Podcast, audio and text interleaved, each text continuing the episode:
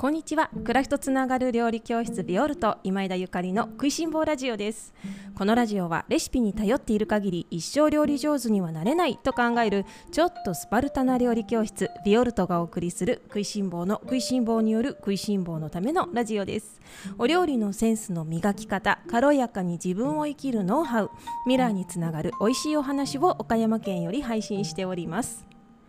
皆様おはようございます。料理家の今枝ゆかりです。本日は9月25日日曜日です。いかがお過ごしでしょうか？今日は体を張って実験してます。というテーマでおしゃべりをさせていただきます。皆様おはようございます。3連休最終日ですね。どんな3連休をお過ごしですか？今日はビオルとキッチンスタジオでレッスン開催日となっております。ご参加の皆様楽しみにお待ちしております。昨日ですねま、あの待ちに待った？どうですか？切り干し大根を使ったミニクッキングライブショーをインスタライブにてさせていただきました、えー、リアタイでご参加くださった皆様そしてアーカイブで見てくださった皆様ありがとうございます。9月の最初から切り干し大根のお試しセットというのをビオルトのオンラインショップにて販売させていただいていましてこちらのこのイベントっていうかキャンペーンっていうかこのねあの最後の 締めだったんですね。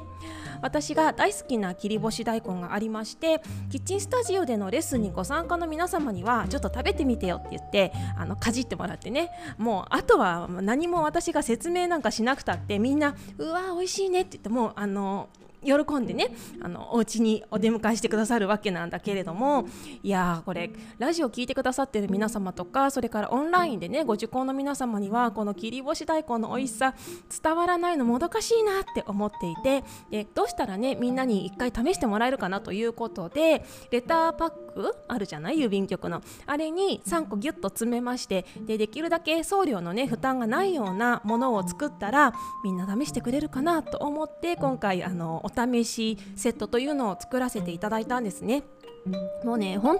当にすごくたくさんの皆様にあのご利用いただきました。本当にありがとうございます。えっと昨日のライブが終わった時点でビオルトのオンラインショップでこちらの切り干し大根お試しセットはえっと完売させていただきました。そしてあのしばらくですね在庫がない状態になっていまして次は来年の冬年明けですねに新切り干し大根ができた暁にはあのまたオンラインショップでご紹介させていただけたらと思っております。あのー、本当にね美味しいものっていくらでもあるわけじゃないんですよ。無限じゃないのね。でこれっていうのは当たり前だけど自然が作っているものでそしてここに人がねあの関わっているものなのであのいくらでも美味しいものがねいくらでも食べ物って作れば作るほどあるってものじゃないんですよね。ただ私たちこの昭和の時代から高度成長期の時代生きてきたねあの名残がありますのでなんかスーパーマーケットとかに行ってもさいつもあるじゃない？食べ物。でまあ機械が作ってたりとかと世界中のねいろいろな産地からね小麦粉やら大豆やらあのあれこれね集めて作っているんだろうけれどもでも本当に、うん、手塩にかけて手間暇かけてゆっくりじっくり育った自然のものを使った食材っていうものは必ず限界があるわけでであの私は売り切れない商品売り切れがない商品って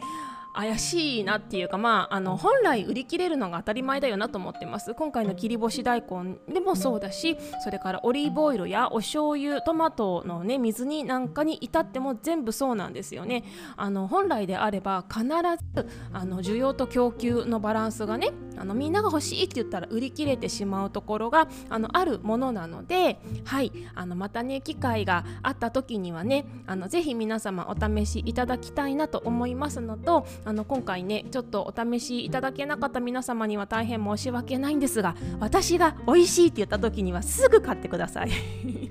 もうあのもうないですかっていう声がねあの届いてるんですけどはいもう私1ヶ月喋って喋って喋り続けてますので私が美味しいって言ったら絶対美味しいからみんなすぐにねあのゲットしていただけたらと思っております。そしてあのお手元に私のおすすめの切り干し大根がないという方でもきっと何かのヒントになると思いますので昨日のビオルトのインスタグラムライブあの見ていただけましたら嬉しいです。さてさてさてそれでは今日の本題に移りたいと思います。今日はですね体を張って実験していますというテーマでおしゃべりはさせていただいてます。えっと、今月のビオルトのオンラインレッスンのテーマは腸を整える料理1というテーマでお送りしています。そして先月は潤いの薬膳中華というテーマでお送りしています。ちょっとねこの夏が終わって秋に季節がねあの移り始めて気候の方もちょっとあの穏やかじゃないというかね本当に秋の空はなんちゃらなんて言うんですけれどもねすごく毎日変化がありますよね。安定してないっていうかね。でそんな中ねこの私たちの体をどう整えるかみたいなことを9月、まあ、8月末からねお話しし続けているんですね。でここでね体のバランスをしっかり整えてあげることが、まあ、冬を制すっていうかさ冬楽しくあの過ごせるバランスよく健やかにに過ごせるんじゃないかなと思っているからなんです。ただですねあの先月の潤いの薬膳中華にしても今月の腸を整える、えっと、お料理にしてもね本当っていうかさ あのこれこれ食べると体が潤うよとかね美肌効果があるよとかさこういうもの食べるとお腹にいいよとかお通じがすごくあのスルリといくよなんてまあもう巷でねもう今時どこを見てもあらゆる情報がね蔓延しているわけじゃないですか。でね私ここはねあの自分でやっぱりみんなにねこういう情報をお伝えするのであればそういう立場であるからにはね自分の体張って実験しなきゃなと思っているんですね。そうじゃなかったらただ本を読んでただねどこかでお勉強してで受け入りな誰かに教えてもらったからとか本にこうやって書いてあったからとかもう昔からの言い伝えだからもうこうですよなんていうのはすごく無責任だしこの変化の時代ね、私たちもものすごい変化の時代を生きているのでいや昔と今って違うでしょとも思うのね。であのもうめっちゃ実験してます。私自身のためにあの今すごくいろんな実験をしていてでそのその検査検査じゃない実験結果とか、まあ、失敗もあり成功もあり、ね、そういうものをあの皆様にシェアできたらなと思ってるのね、まあ、教えるっていうんじゃなくて私の実体験をシェアって感じかな、まあ、リアルでしょ？そっちの方がすごく楽しいと思って。であの例えばですね9月は9月のねもうあの初めの方からですねそのそれこそ潤いの薬膳中華のレッスンでご紹介している潤い潤う食材ですねこちらの方をめちゃくちゃ意識してとっています。でその潤うっていうことがねあの呼吸器だったりとかそれからお肌だったりとかさまざまなところに潤いが必要なんですけれどもまあちょっとね私この大気が乾燥してきて肺の方は乾燥してるなって正直最近思ってるまだちょっと潤い足りないなと思ってるんですけれどもこのお肌の方とかはね意外と結構あの夏とそうそう変わらない感じでいけてるかなとは思っているんですね。とかあとは今月あの腸をね整える料理というテーマですけれどもじゃあみんなにさその腸を整えようよとか腸の声を聞こうよ腸の声ってこんな風にあの聞くんだよっていう風にもう張り切ってね お伝えしているのであれば私自身もそれをもう一番先頭でね実践して一番先頭で腸の声を聞かなきゃと思っているしでそのチャレンジしたことをみんなにまたシェアしたいと思ってるんです。でその腸活っていう言葉はあんまり好きじゃないんだけどその腸の声を聞くっていうことをね意識してあのプラス過ごしています。であのめっちゃ調子いいです。調子いいですね。あの 100%100 点満点じゃないです。でもまだまだ自分のその腸の声を聞ききれてないなって思う部分も多々あるんですけれどもでもこういうのってあの一朝一夕でねバランスが整うものではないしそのみんなそれぞれね体が違うのでね、あの強いところと弱いところとあるので、うん、ここはあの焦らずね焦らずコツコツ続けていきたいなと思っているんですけれども、まあ、あの皆様にねお伝えしているからなからには私もということでねあのチャレンジ毎日していましていい感じです。例えばですねあの薬膳ではこの白キクラゲを食べるともうめっちゃいいって言われてるのね。この秋のこの季節です。白キクラゲってさ日本人のこの暮らしにそもそもあまり馴染んでないっていうか食べる機会なんてないじゃないですか。ないよね。なんだけどいやあのー、すごい興味あってこれだけ言われてるってね。あのどんだけなんだろうっていう興味があってだったらちょっと白キクラゲをできるだけ頻繁に定期的に食べてみようって 思っているの。はい、で例えばですね白キクラゲは秋のね薬膳の代表で潤いをもたらしたりとかあと海洋があったら回復させたりとかもうそれこそ老化防止なんだって。もうとにかく美肌効果にもうてきめんということで。でね私あの白キクラゲをあの甘くねしたものを結構食べてます。あのできるだけ冷蔵庫に常備している状態ですね。あと杏仁豆腐も以前ラジオで喋ったんですけど杏仁豆腐もあの普通の頻度ではなくって結構な頻度で食べてます。今月何回食べただろ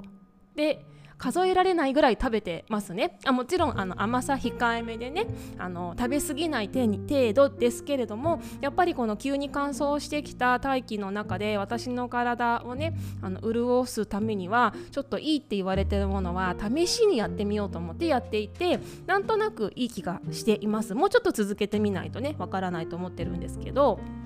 ね、そんな感じでやっぱりねあの人体実験っていうかさ 体を張って実験するって大事だよね。言い伝えだけ聞いてても全然つまらないからね。でその私自身も何かをあの学ぼうって思った時にその学びというか教えをね自ら実践している方のところで学びたいと思ってますね。はい、でまたねその昔ながらのあの言い伝えとか古き良きみたいなことだけじゃなくって今月来月来月からは新しいあのめっちゃ最先端の体のことも勉強しようと思って今チャレンジをしようと思ってるんですね。はい、もうあの勉強大好き。勉強大好きだけどでも卓上でねカチカチコツコツ勉強するんじゃなくてそこを学んだら自分の実生活に落とし込んでで自分の体がどう変化するかみたいなことを実験していくのが楽しいなと思っています。であのチャレンジする人って見てて面白くない？面白くないですか？あの例えばさバンジージャンプとか私もさすがにやりたくないですけれどもでもバンジージャンプをしようとしてる人を見たらわあすごいなって面白いなって思うじゃないですか。ね、もちろんね明らかにもう絶対危ない危険っていう崖から飛び降りるチャレンジとか見たくないですけれどもでもさまあなんかそういうよっぽど危険すぎない失敗するかもしれないけどその死に直結しない大怪我にならないようなチャレンジであればやっぱり人間ちょっと見てみたいよね。どうなるんだろうっていうねで私自身はもうチャレンジする人本当に大好きだしで大好きならば私もそうありたいなと思っていてでもチャレンジし続ける人生にしたいと思ってる。でその食べ物もそうですし体のこともそうなんだけれども例えばそうだななんか星とかもそうだよね。ホロスコープとかもあのー、ねビオルトのオンラインチームの皆様に星部なんていうものを今作っていて結構皆様あの星読みというか内観っていうか進んでいらっしゃる方がねあのー、たくさん出てきて嬉しいなと思ってるんですけれどもこの星読みもさ学んで、まあ、読みほどけるようになんとなくなってきてで分かって頭で分かってああ分かったって終わっちゃ意味ないのよ。それこそただそれは薬膳であったりとかなんかその体のね学びや、まあ、レシピもそうだけれどももう目の前でなんか本とかね卓上で勉強してであなるほどねって分かった気になっただけ。になっちゃう。それじゃあ何にも意味がない。それをあの自分自身の人生に落とし込んででもうリアルに実際行動してみてでどうだったっていうところまでいかないとあの学ぶ意味がねやっぱりないと思うのでそのホロスコープ星読みを学んでみてね。で私自身もその星読みとかもセッション受けて受けさせてもらったりとかしてさ。で自分の星が分かるわけじゃない。でそう。ねまあ私の星がどんな星かは 今まで結構いろいろなところで暴露されているので例えば、えーと、ほにゃららライブで4月にも出演させていただいた時とかそれから先日あのタイガさんね星読みのタイガさんにあのあからさまに全部読,、ま、読んでいただいたりとかそれこそビオルトのオンラインのね星部の中でも私もあの包み隠さず全部を私自身出してますので 出してるよね。だからその辺りでねでこうこうこうだよって分かった時にふーんそっか私ってこういう人間なんだ終わりじゃなくってじゃあどうするってじゃあ何してみるってっていう風にあのー、やっています。やっています。それがまあそうだなこの料理教室をオンラインで例えば昨日もインスタライブしましたけれどもインスタライブを張り切ってねあのするのも私の星を読んでみてあ私ってこういう才能があるんだなそして私ってこういう欲求があるんだなっていうのを、ね、でこういう才能を生かすにはどうしたらいいかなっていうところをあの教えてもらったりとか自分で掘り下げていってあ、あのー、顔を出して恥ずかしがらずもう言いたいことをね 多少ちょっと誰かを傷つけてしまうか炎上してしまうかわからないけれどもそこであの勇気を出してね言葉にしてであのー、もう目立ってもいいから外に出ようっていう風に決意をしてるわけなんですよ。の2年1年半前の私のインスタグラムぐらい1年半ぐらい遡ってもらいましたらあの分かると思うんですけど1年半前以前ね1年半前以前は私自分のインスタグラムに自分の顔一つ写ってないですっていうことなんですよね。でそこからあそっかと思って覚悟してで自分を出し始めてですごく顔も変わったと思うしすごくあの体も変わったと思うしすごく内面も変わったと思うしでも今が一番心地よいです。それでもまだもやっとするところとか重いところとかまだなんかちょっと鎖につながれてるところとかあるのでじゃあここからもっと もっと軽やかになるにはどうする？と思ってあの生きてるわけなんですけれどもね、でもそれもさその星を読んではいおしまいみんな星読めるようになってよかったねちゃんちゃんじゃなくってじゃあその後どうするっていうのを私は皆様にあのチャレンジするところをもうね見せたいです。背中を 見せたいであゆかりさんあのチャレンジして成功するか失敗するかもわからないけどでもあのチャレンジしてるんだなってあの恐れやね不安があるよ。あるけどそれに対してえいやと思って振り切ってねあのやってるんだなっていうところを私を見ていただいて何か何かね勇気誰か一人でも何かの勇気にねあのなったらいいなと思ってやっていますね。まあ要は自分がやりたいからやってるわけなんだけれどもはい、でもそこがね、あの、つながって私が自分自身を全開でね生きることで世の中のためになるということなので、うん、そう思ってます。先日も星部の中でねこんなお話ししたんですよね。今木星の星座を読むみたいな話をしてるんですけど私の木星はね蟹座10ハウスというところにあるんですよ。あのホロスコープあまり詳しくない方はちょっと難しい話になっちゃうかもしれないので申し訳ないんですけれどもぜひね次のビオルトの星部に入っていただけたらと思うんですがその蟹座っていうのは家庭だったりとか暮らしだったりとかコミュニティみたいなあのお部屋なんがねが司る星座なんですね。そしてジュハウスっていうのはもうリーダーとかカリスマとかもう社長みたいなそういう感じのあの意味合いがあるんですよ。でねそれが私の才能なんだって。それホロスコープを見た時にへえと思って。いやありがたいなっていうかもうこれがゆかりさんが生まれ持って持っている才能ですよって。これを使うことで世のため人のためになりますよって。だから恥ずかしがらずにやりましょうねっていうことを星が教えてくれてるわけなんですね。であの教えてもらったからにあの自分自身でねあの腑に落ちたっていうかもう殻をくくるっていうのかなもうそっかって。私これがやりたいと思ってこの世に生まれてきたんだ。そっか私こういう才能をね授かってるんだ。もんだったらやる気はないなっていうところで、まあ、今に至るんですけれども。そうあの私がこうやってラジオでおしゃべりしなかったら私がインスタライブとかしなかったら何の発信もしなかったら皆様にはお会いできてないと思うのね。すごく多くの人にお会いできてないと思うんですよ。私あのいろいろなそのご縁がたくさんねつながって教室にもたくさんの方が来てくださるしオンラインの方にもあの見つけてくださった、ね、方がすごくたくさんいらっしゃるしこのラジオの前にもあの多くの方がね聞いてくださって毎日聞いてくださってて本当に嬉しいなと思うんだけれどもでも私がそれはよしって自分をねあの恐れを振り切って目立ってもいい怖くないと思ってこうやって毎日発信してるから皆様と出会えたわけ。だからねやっぱりその覚悟って必要だなって思ったのとそれからそういうチャレンジする自分のホロスコープを見て自分がそれで腑に落ちたのであればねあの怖いけどチャレンジするっていうのはあの大事だなって思うしそんなチャレンジする私をね是非あの楽しんで見ていていただけたらなと思っております。さてさてそんなあの自分の自慢話はさておき昨日ですねあのインスタライブが始まる前にねちょっとトラブルが発生しましてそのトラブルの話最後ちょっとだけ聞いてあのいただけたら嬉しいですあのね昨日私インスタライブをする前にキッチンスタジオでねあのある商品を受け取ったんですね。それは岡山の、えっと、長船という場所で長船っていう場所もすごく古いあの備前のそれこそ刀鍛冶で有名なね場所なんですけれどもその長船という場所に一文字うどんさんというとっても素敵なあのおうどん屋さんがありましてでそのあの一文字うどんさんの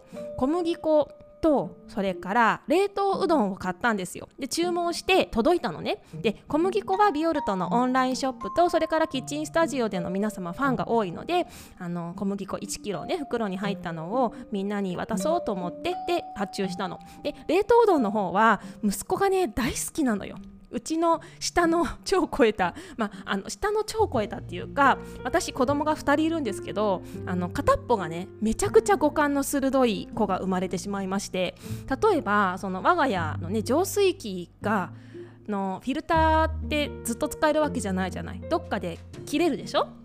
で大体は何ヶ月が期限ですよとか書いたね書いてあるんだけれどもうちの息子の場合はお母さんあのフィルター変えた方がいいよって教えてくれるんですよ。それは彼の五感でお水を飲んだ時に舌で味わって塩素臭くなったら教えてくれるのね。その時私はえ本当？ってもう私はもう全然もう五感がダメだなって思う瞬間なんだけれどももう息子のあの舌ってと嗅覚とね味覚と嗅覚がすごい鋭いんだよね。でそんな息子が大好きな一文字うどんさんの冷凍うどんというのがあるんですよ。おつゆとそれからおうどん。冷凍うどんのセットになってるんですけどこれがねあのもうだんだん寒くなってきたから朝ごはんとかねおやつに食べるのがもう好きだし私も楽だし私も食べたいからじゃあと思ってね注文したのね。えっ、ー、とね10個ぐらい注文したんですよ。10セットっていうのかな。うん、おつゆもついてすごい楽ちんでしょ？であのそれを注文したんだけど間違えてすっごいいっぱい発注しちゃってであの 宅急便の方が教室まで持ってきてくださった方に山盛りの箱をね運んでくださるの。でいやちょっといっぱいありますって言われてでえー、ってなって私こんなに注文したかなって言いながらでもそんなの宅急便のおじさんに言ったってね分かるわけがないから慌てて自分がねあの注文したメールを見たら私間違ってるわけ数がゼロが1個多いのよでやってしまったと思ってどうしようって思ったけどまあでもさもう冷蔵庫に入ればねあの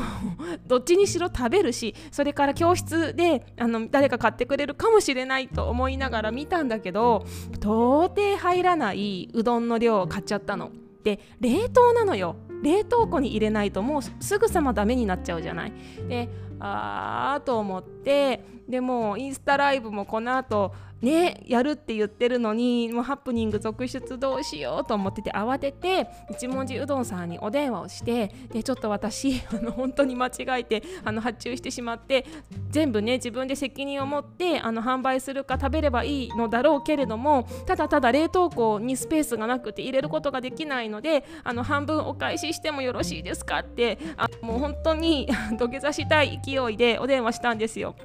そしたらあのいいですよって快くねしかもこんな連休の一番忙しいお昼の時間に私電話して本当に申し訳ないと思ってるんだけどもう切羽詰まってたんだよね。であの返却させていただくことになってったんだけどね。いやこんなたくさん冷凍うどん戻ってきちゃってね。多分私がいっぱい注文したからそのために作ってくださったんだと思うんですよ。でもし一文字うどんさんのお近くに住まれてる方とかいらっしゃったら一文字うどんさんにあの私が返したおうどんをあのいっぱいあるのでぜひねあの買って食べていただきたいなと思ったのとそれからあの県外だったりね遠方の皆様もあの今回私岡山でもねもうたくさんだから発注発送させてもら発送してもらったんだけどあのオンラインショップがありましてオンラインショップでもすっごい美味しいおうどん食べられますのでぜひね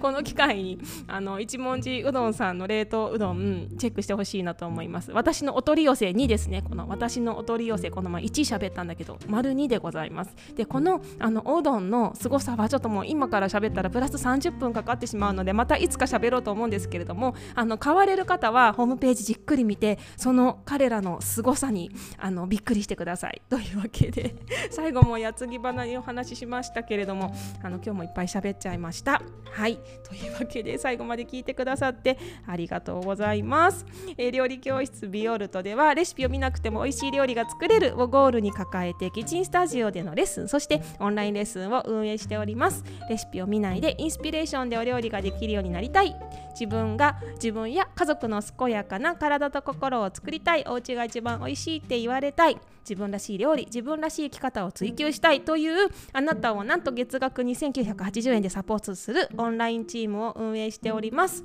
オンラインチームにご興味ある方は概要欄にあるビオルトのオンラインショップ覗いてみてください。お料理がね苦手な方超大歓迎です。全力でサポートします。それでは今日も美味しい一日をお過ごしください。暮らしとつながる料理教室ビオルト今枝ゆかりでした。